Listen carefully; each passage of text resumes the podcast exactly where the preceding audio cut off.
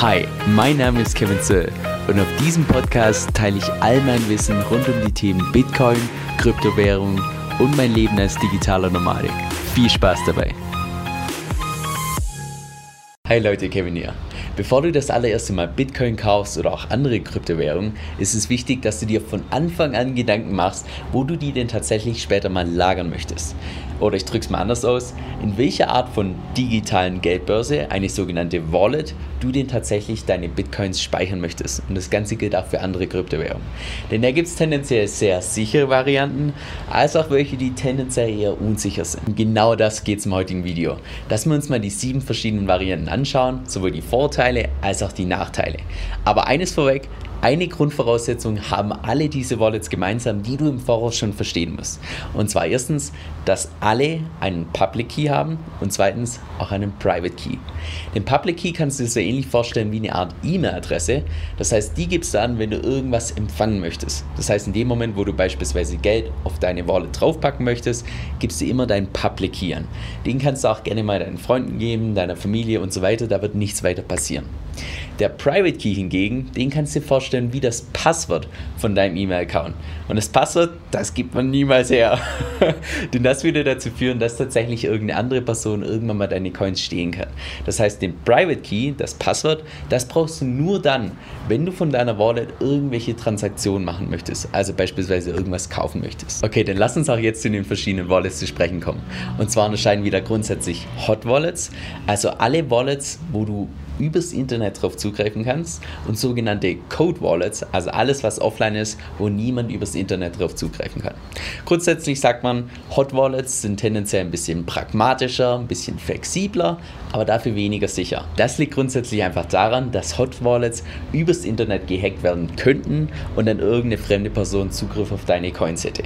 Bei Offline-Wallets, also Code-Wallets, da ist das Ganze nicht der Fall. Dafür sind sie in der Praxis ein bisschen weniger flexibel und alles dauert tendenziell ein bisschen länger. Okay, nun zu den verschiedenen Arten. Nummer 1, eine sogenannte Web-Wallet. Das bedeutet im Prinzip nur, dass du über deinen Browser auf diese Wallet zugreifst. Also klassisches Beispiel hier, du kaufst deine Kryptowährung über irgendeine Exchange, also über eine Börse und lässt sie dort einfach liegen.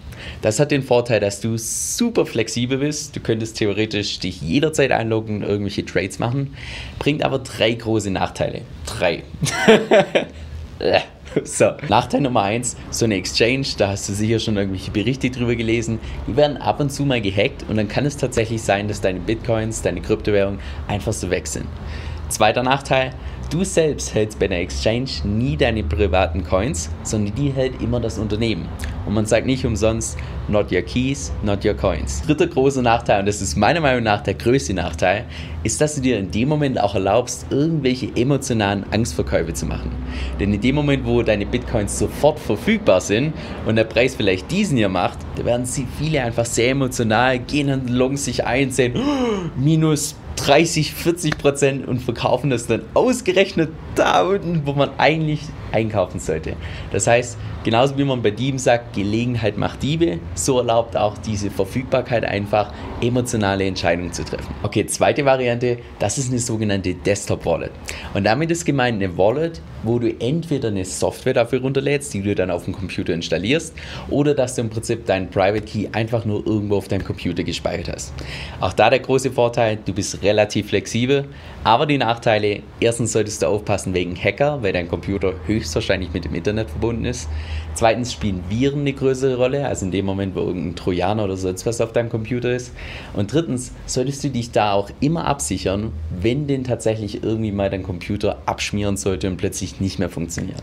Das heißt, da solltest du noch irgendeine Alternative haben. Aber trotzdem ist es im Vergleich zum Lagern auf einer Exchange deutlich sicherer, weil du da eben deine privaten Keys selber hältst und nicht irgendjemand anders anvertraust. Und das gleiche gilt auch für die dritte Art von Wallet, die sogenannte Mobile Wallet. Das ist im Prinzip eine Desktop Desktop-Wallet, nur dass du das Ganze nicht auf dem Computer hast, sondern eben auf deinem Handy. Also beispielsweise durch irgendeine App oder dass du sonst irgendwie auf deinem Handy abspeicherst. Und auch da gilt das gleiche Spiel. Erstens, du solltest aufpassen wegen Hackern, zweitens solltest du aufpassen wegen Viren und drittens solltest du auch immer eine Alternative haben, falls dir mal dein Handy tatsächlich kaputt geht. Dann kommen wir auch jetzt schon zu den Code Wallets. Also alles, was offline ist, tendenziell sicherer, aber dafür vielleicht ein bisschen weniger flexibel. So, die vierte Variante, das ist eine sogenannte Mind Wallet. Und wie es im Namen schon drin steht, da tust du deinen privaten Key tatsächlich auswendig lernen. Entweder, dass du die einzelnen Buchstaben und Zahlen tatsächlich auswendig lernst oder dass du einen sogenannten Seed Phrase aus, auswendig lernst. Das ist im Prinzip nur eine Reihenfolge an verschiedenen Wörtern, die auch teilweise irgendwelche Sätze ergeben können. Vorteil hier, es ist unglaublich sicher, denn kein anderer außer du hat Zugriff auf das hier. Nachteil allerdings, was wäre, wenn du irgendwelche Unfälle hättest, die das hier betreffen oder irgendwelche Erkrankungen, die zu Gedächtnisverlust führen? Oder was passiert in dem Moment, wo du stirbst? Sind dann deine Kryptowährungen einfach so verschwunden. Also auch da gilt es, irgendwelche alternativen Zugriffsmöglichkeiten zu, zu überlegen und entsprechend zu implementieren. So, fünfte Variante, das ist eine sogenannte Hardware-Wallet, wie zum Beispiel einen Ledger Nano zu benutzen.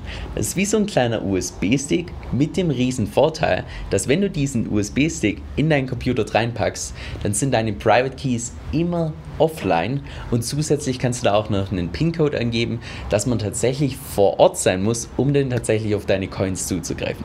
Und das verhindert wiederum, dass kein Hacker irgendwo aus dem Internet auf deine Coins Zugriff hat. Gleichzeitig bekommst du bei so einem Gerät auch immer noch einen sogenannten Seed Phrase, also wieder diese Reihenfolge an Wörtern, die du aufschreiben kannst, in dem Moment, wo denn dein Ledger Nano, also dieses kleine USB-Stick-Ding, irgendwie mal kaputt gehen sollte oder einfach so nicht funktioniert. Nachteile hier, Erstens, da musst du ein bisschen Geld in die Hand nehmen, denn das kostet, ich glaube, das günstigste Modell derzeit rund 60 Euro. Ich habe dir das auch unten in die Beschreibung verlinkt, falls du da mal reinschauen möchtest. Und zweiter, ich sag mal, Nachteil in Klammern. Beim allerersten Mal benutzen, da muss man erstmal sich so ein bisschen damit auseinandersetzen, Anleitung lesen und so weiter. Aber sobald du es einmal benutzt hast, ist es relativ simpel.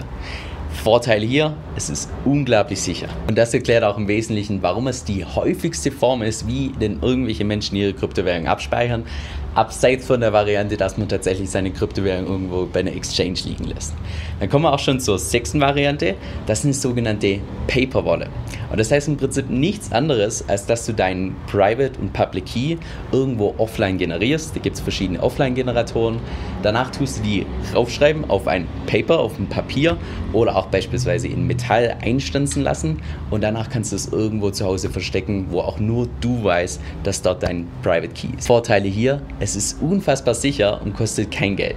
Nachteil allerdings, das Ganze ist ein bisschen aufwendiger und du solltest da auch immer sicher gehen, dass erstens kein Einbrecher das finden kann und zweitens sollte mal irgendwie dein Haus, deine Wohnung niederbrennen, dass du tatsächlich noch Zugriff hast auf dein Paper Wallet. Und siebte Variante, das ist eine sogenannte Hybrid Wallet, also dass du im Prinzip alles, was ich vorher erklärt habe, die verschiedenen Modelle irgendwie miteinander kombinierst. Da mal vier einfache Beispiele. Erstens, dass du beispielsweise 50% von deinem Key irgendwo online gespeichert hast und 50% davon offline. Ganz simples Beispiel. Oder zweitens, dass du 50% auf dem Computer gespeichert hast, 50% irgendwo auf deinem Handy. Oder dritte Variante, du machst eine Paper Wallet, aber anstatt es auf einem Paper zu halten, halbierst du deinen Key, hast den einen Teil auf einer Paper Wallet und den anderen Teil auf einer anderen Paper Wallet. Oder viertes Beispiel, du hast 90% auf einer Paper Wallet und die restlichen 10% hier auf einer Mind Wallet. So, Vorteile hier. Mit etwas Kreativität ist es tatsächlich nahezu unendlich sicher. Nachteil allerdings, das Ganze ist deutlich aufwendiger und zweitens auch, je mehr du deinen Private Key irgendwie verstückelst in verschiedene Teile und so weiter, desto mehr kann es sein, dass du irgendwann mal selbstverwirrt bist mit, was waren jetzt nochmal die richtige Reihenfolge und so weiter. Das heißt, da solltest du immer schauen, dass du da irgendwie ein Backup hast oder irgendwie einen Plan, wie du denn tatsächlich immer rausfinden kannst, was dein Private Key ist. So, abschließende Frage an der Stelle. Was ist denn jetzt tatsächlich die beste Wallet?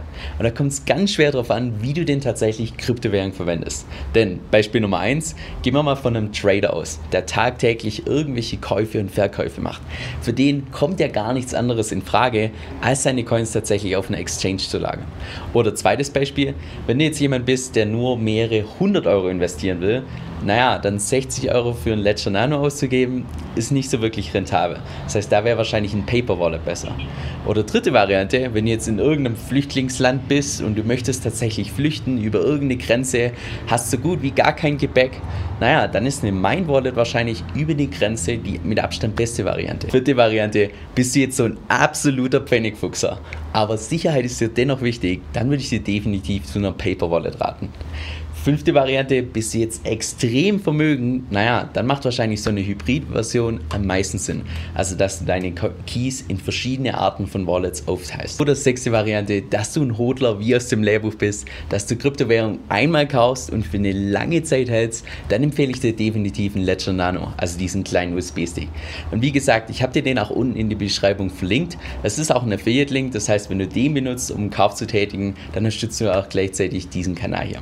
Und damit sind wir auch schon am Ende von dem Video. Wenn du noch mehr Videos rund um Kryptowährungen und so weiter sehen willst, dann wäre es richtig cool, wenn du den Kanal hier unterstützen würdest. Das kannst du tun, indem du erstens den Kanal abonnierst, zweitens lass ein Like da und drittens, wenn du irgendwelche Fragen hast oder auch Videowünsche, pack die mir gerne unten in die Beschreibung und kann ich die fürs nächste Mal mit berücksichtigen. Also hoffentlich sehen wir uns bald wieder. Mach's gut.